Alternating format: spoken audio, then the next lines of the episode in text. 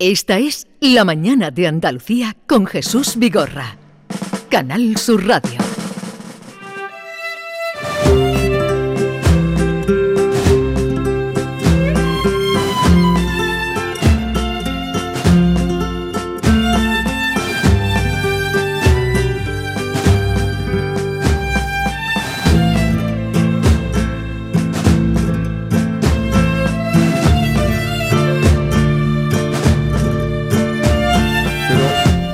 Esta música eh, no, no la ubico o no me ubico yo en ella. Me gusta, me parece bellísima, pero ¿No te ubicas? ubícame tú, Esencia flamenca se llama. el grupo. Es muy bonito, ¿verdad? Y es una marcha procesional. Si es que Porque nuestro Caridad de invitado, Guadalquivir. al que vamos a, a cono- a presentar ahora mismo, es un hombre que en realidad él es eh, físico de partículas, pero todo el mundo aquí lo conoce como, como meteorólogo, aunque él en realidad no es No, meteorólogo. lo conocen como el meteorólogo cofrade. Exactamente, el meteorólogo cofrade.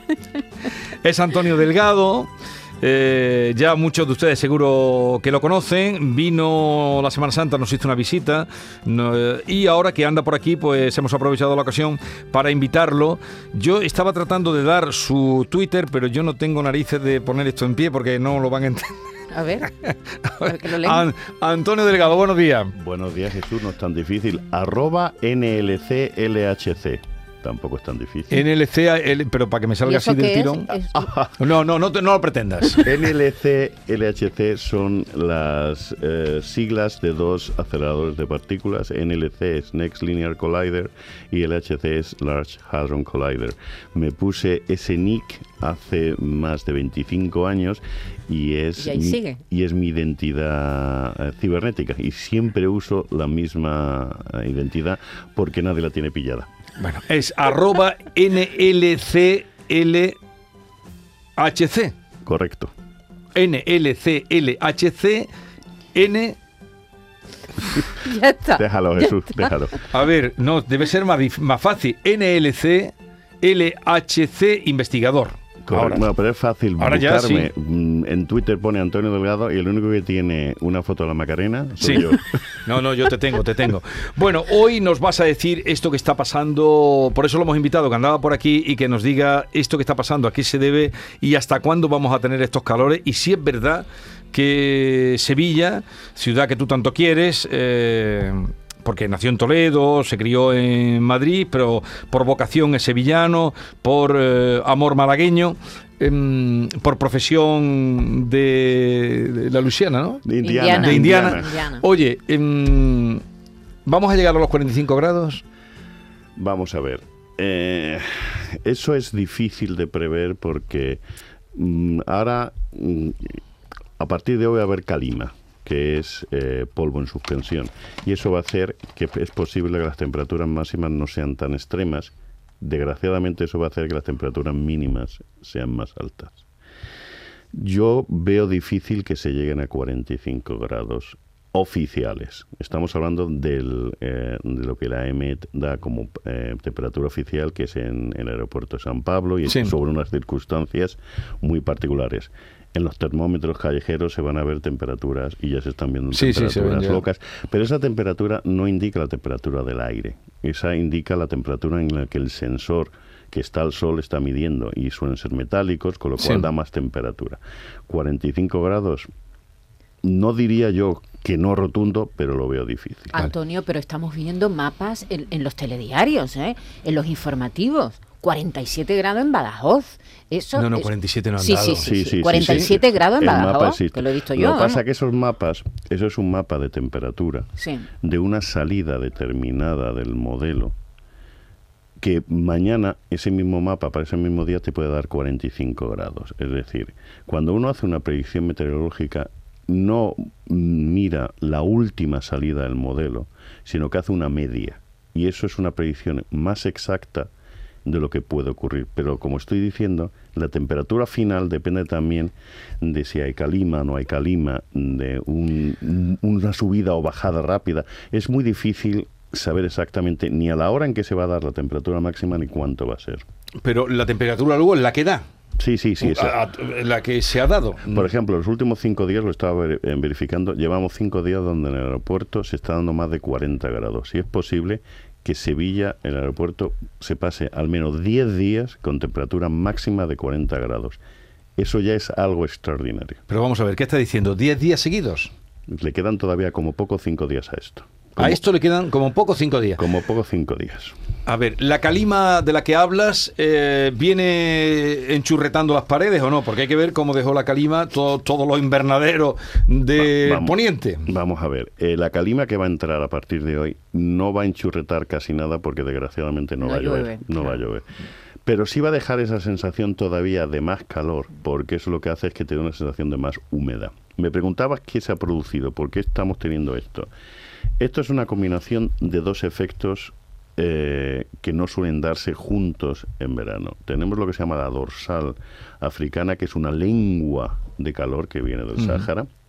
Y luego, al oeste de la península, en lugar de tener el anticiclón de las Azores, ahora tenemos una dana, que aquellos que me siguen en Semana Santa saben que la palabra dana es muy mala para Semana Santa, porque trae lluvia, son bajas presiones. Ahora no trae lluvia, pero como hay bajas presiones, el que sepa algo de, de física, el, el aire va de las altas presiones a las bajas presiones. Sí. Si las bajas presiones están al oeste de la península, el viento va a ir del este al oeste. Eso es levante. Eso es lo que te hizo a ti Jesús pasar mal este fin de semana en No, Cádiz. Este, este fin de semana era terrible. Pues- y yo cuando, cuando lo abandoné ayer, eh, había un ventarrón. y, Pues eh, desgraciadamente, Y- y va a seguir, ¿verdad? de- Ese desgraciadamente viento, sí. a los que estén en el litoral gaditano van a pasar todavía cinco días más de una levantera buena y es precisamente por estas bajas presiones que no traen lluvia y hacen que bajas haya- presiones que son las que vienen del oeste. del oeste. Y la los vientos- Y la dorsal que está en la península eh, genera unas altas presiones y entonces el viento va del, oe- del este al oeste. Ese es el levante y eso hace que es lo que se llama en el, en el interior de Andalucía, se llama el solano, que es, Sí. el, que es el viento. El viento solano, claro. Claro, pues ese viento no refresca porque es muy Recorre caluroso. toda la tierra. Correcto, claro, se es- calienta en se ese calienta recorrido. Y entonces hace que no bajen las temperaturas por la noche. Y, y, eh, el viento de levante que llamamos de levante solano en el interior, ¿de dónde viene? viene de este precisamente de que tenemos una situación de altas presiones relativas en la península y el viento va hacia las bajas presiones que están Sí. en, en Pero el viene de la parte de- del este, ¿dónde nace el viento? Eh, es difícil saber cómo nace un viento, pero en el concreto, en este caso, viene de África. De África. Y es además lo que está trayendo la calima. La calima no es nada más que polvo en suspensión que viene del Sáhara. Entonces Sí. es un viento que viene del sur, gira en la península ibérica, se convierte en, en levante y es lo que hace el levante en el, en el estrecho Vale. cuando todos hablamos. Y de hecho es posible que, que haya avisos no solo de altas temperaturas, sino de fuertes vientos ahora mismo en Tarifa. Eh, resumiendo, ¿qué nos ha dicho? Que nos quedan cinco días duros de calor en Andalucía. Más o menos. Más como, o menos. Como poco, cinco Como días. poco cinco. Vayan ustedes haciendo sus cálculos. Y eso en toda Andalucía y de levante fuerte en el estrecho, virando a muy fuerte, otro cinco. Es que está una cosa está relacionada con la otra. Hasta que no se vaya la dana que tenemos en el, en el Atlántico, vuelva el anticiclón y cambie los flujos de viento de levante a poniente, vamos a tener varios días más. Y estos son los peores. Porque las mínimas, el problema son las mínimas, yo insisto, sí queda muy eh, eh, noticiable cuarenta y tantos grados, pero el problema es que me acaba de decir un amigo que la temperatura mínima en Cádiz esta noche ha sido 27 grados. 27 grados en Cádiz. Eso es un... Eso, o duermes con aire acondicionado o no duermes. Por debajo de 23 grados no se puede dormir. Mm. Bien, eh, vamos a ver que le preguntan. Pregunten ustedes lo que quieren, ¿eh? lo que quieran. Libertad total, eh, que Antonio contestará, él es muy amable, contestará lo que sepa y lo contestará bien. Jesús equipo. En primer lugar, muchas gracias a Antonio Delgado, que siempre cada vez que le pregunto algo por Twitter me lo responde en la mayor brevedad posible. Siempre me lo da y, siempre con buenas caras y, nunca molestándose. Creo que es genial. Y luego quería preguntarle, ¿vamos a tener muchas olas de calor este verano? ¿O, o en septiembre vendrá de repente así el frío, como si tal cosa? Venga, pues muchas gracias y me alegra mucho de poder preguntar eh, en viva voz y no en plan digital con, con Twitter. Un abrazo. Pues.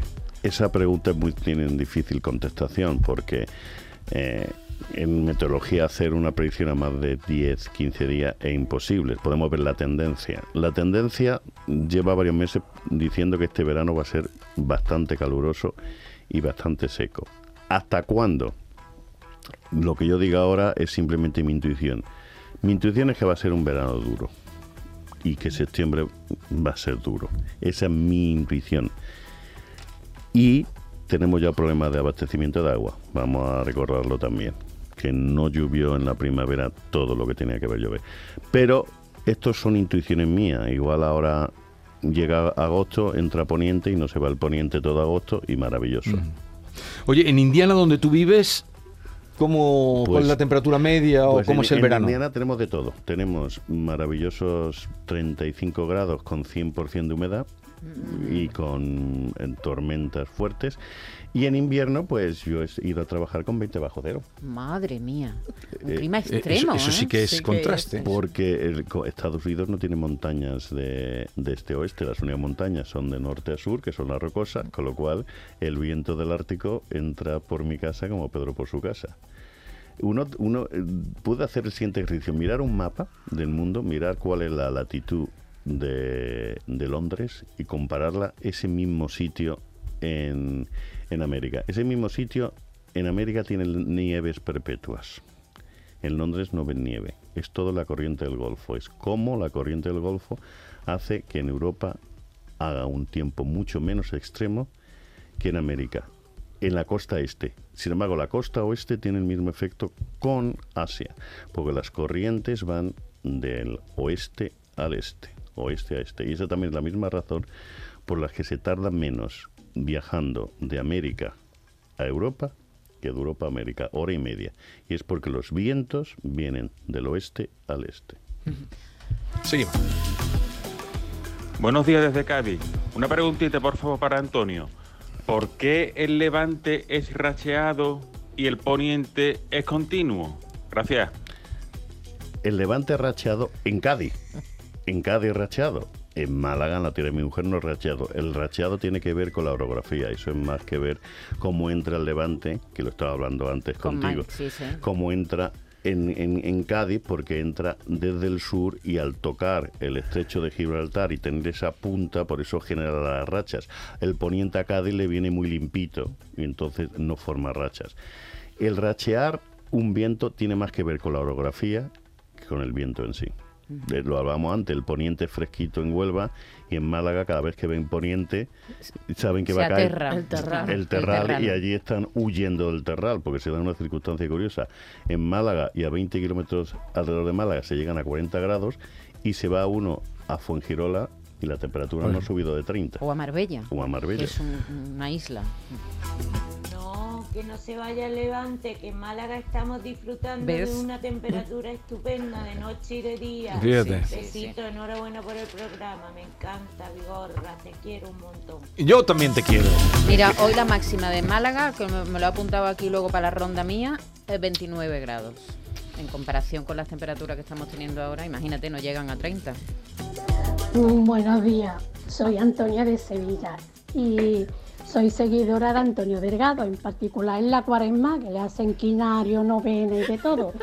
Antonio, te quería preguntar, ¿es verdad lo que dice que conforme sean los, los primeros 12 días del mes de agosto, así suele ser la, el próximo año la Semana Santa? Esas son las cabañuelas, Esas ¿no? son las cabañuelas. Cabañuelas. Y, y como toda sabiduría popular, pues es eso, sabiduría popular. No tiene nada que ver. Es imposible predecir el tiempo a O sea, las cabañuelas no tienen nada de científico. nada de científico. Cero. Cero, cero, cero. No puede ser científico, eh, Claro. Jesús. No puede, no puede. Otra cosa es que eh, con la sabiduría popular, eh, mirando, uno sí puede eh, intuir cómo hacer una estación.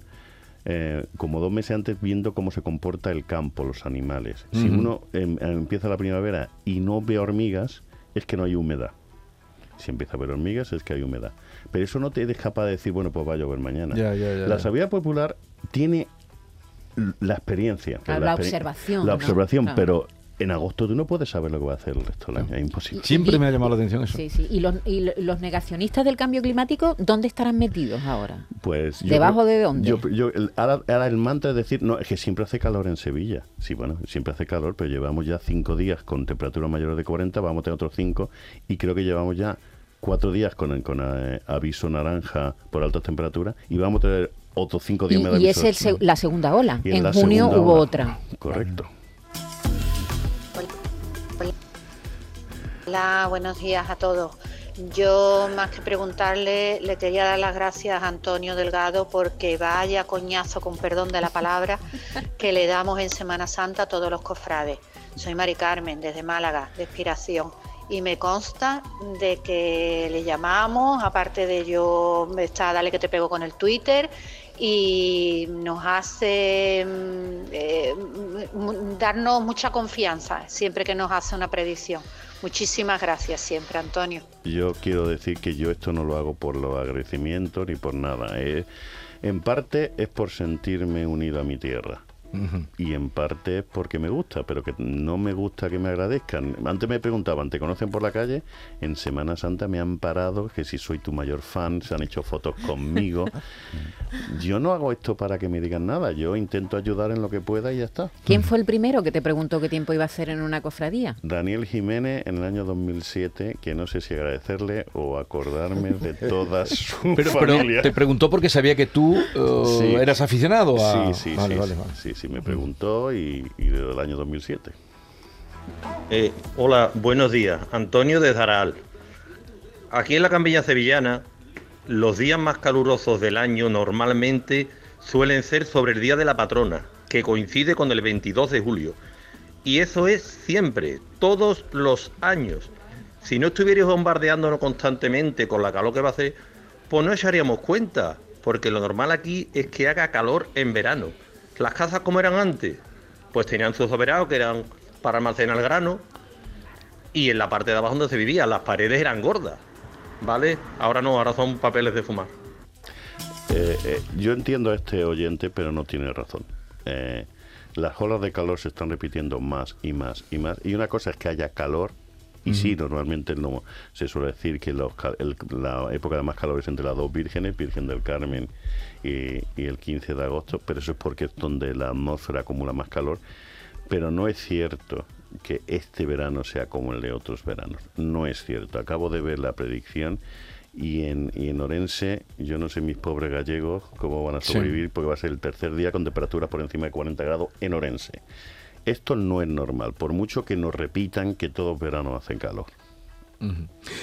Bueno, eh, eh, Antonio Delgado, eh, que además recuerdo el Twitter que es arroba NLCLHC, porque contesta a todos, como bien apunta la gente que está, que está llamando, a- contesta a todos quienes se dirigen. ¿Tienes alguna pregunta para No, él? es interesantísimo. Anda, que en Extremadura, porque tú vas a Extremadura este yo año. voy a Extremadura este año, ¿A todos qué- los años. ¿A qué parte?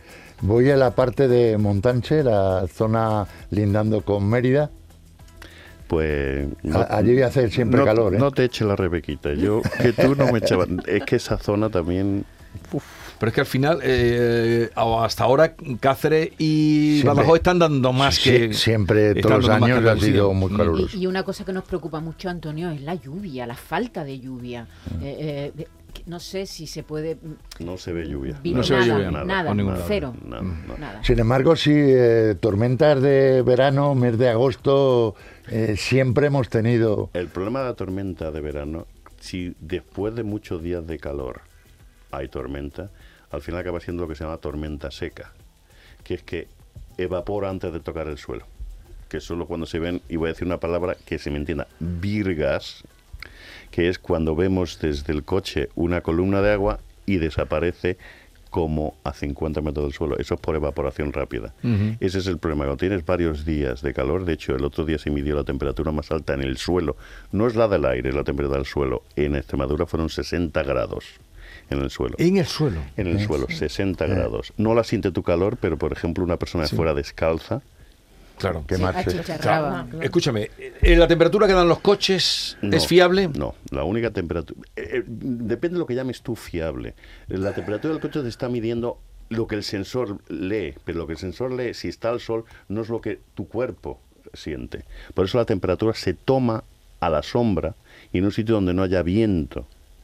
Pero claro, también te dicen, no, pero es que yo voy al sol. Claro, sí, sí, en el sol lo hace más calor Claro. que en la sombra. Entonces, ¿qué temperatura? ¿A quién creer? Depende para qué. Para saber que hace mucho calor, si, no, si tú sales al- ahí ves el... el, el, el- el- Para cruzar el puente de la barqueta. Claro, si tú, si tú, efectivamente, A pleno sol. Si, tú, si tú vas al Cristina y ves el termómetro del Cristina y pone 55 grados, tú ya dices, hoy hace calor. No hace 55 grados, pero no hace Pero- calor. Pero esas imágenes, no, hoy ha hecho en Sevilla 55 grados. No, la temperatura máxima de Sevilla fueron 46 puntos. Eso es lo más alto que se ha dado hace... Correcto, y la más alta de España fueron 47. ¿Y en qué año fue eso? Eh, la de Sevilla en el 95, la de Montoro 47 con 2 fue hace un par de años. Sí. Hay que tener mucho cuidado porque el sol para la salud es más Lo- perjudicial eh, que eh, el, correcto, el correcto. calor que el frío. Pero lo que sí es importante es cualquier persona que tenga que salir, por las razones que sean, entre las 10 de la mañana y las 8 de la noche, que aunque no tenga sed, que beba aunque no tenga sensación de sed. Uno más. Soy María Luisa de Sevilla. Me gustaría saber si el sábado todavía va a haber levante en Chipiona, que voy a ir a ver lo de la Virgen del Carmen, que nunca la he podido ver. Ah, mira, que cae, cae la Virgen del Carmen, cae, bueno, en, en Chipiona y en todos los pueblos del litoral que van a salir. Ya, la- ya ha habido alguna Virgen del Carmen, este, este fin de semana ya hubo dos Virgen del Carmen en Sevilla, la de Triana de San Leandro y el resto sale este fin de semana.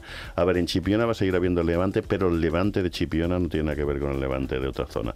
Si va a haber levante, va a hacer calor, pero el- en Chipi- si en Chipiona no puedes ir a la playa, en el resto de Cádiz ya directamente es que no puedes salir de, de tu casa. casa. o sea, Bueno, eh, muchas gracias por la visita, Antonio. Eh, ha llegado en el día que hay una noticia física, que es esa imagen del telescopio Webb que captó y que eh, hoy está siendo noticia, ¿no? El telescopio espacial James Webb, el más potente puesto en órbita, ha revelado ayer la imagen infrarroja más profunda y nítida del universo primitivo, de unos 13.000 millones de años. sí, está, eh, es un... Es un es- eh, 13.000 millones de años. Sí, la edad del universo son 13.600 millones de años y está recogiendo la luz de las primeras galaxias que se formaron.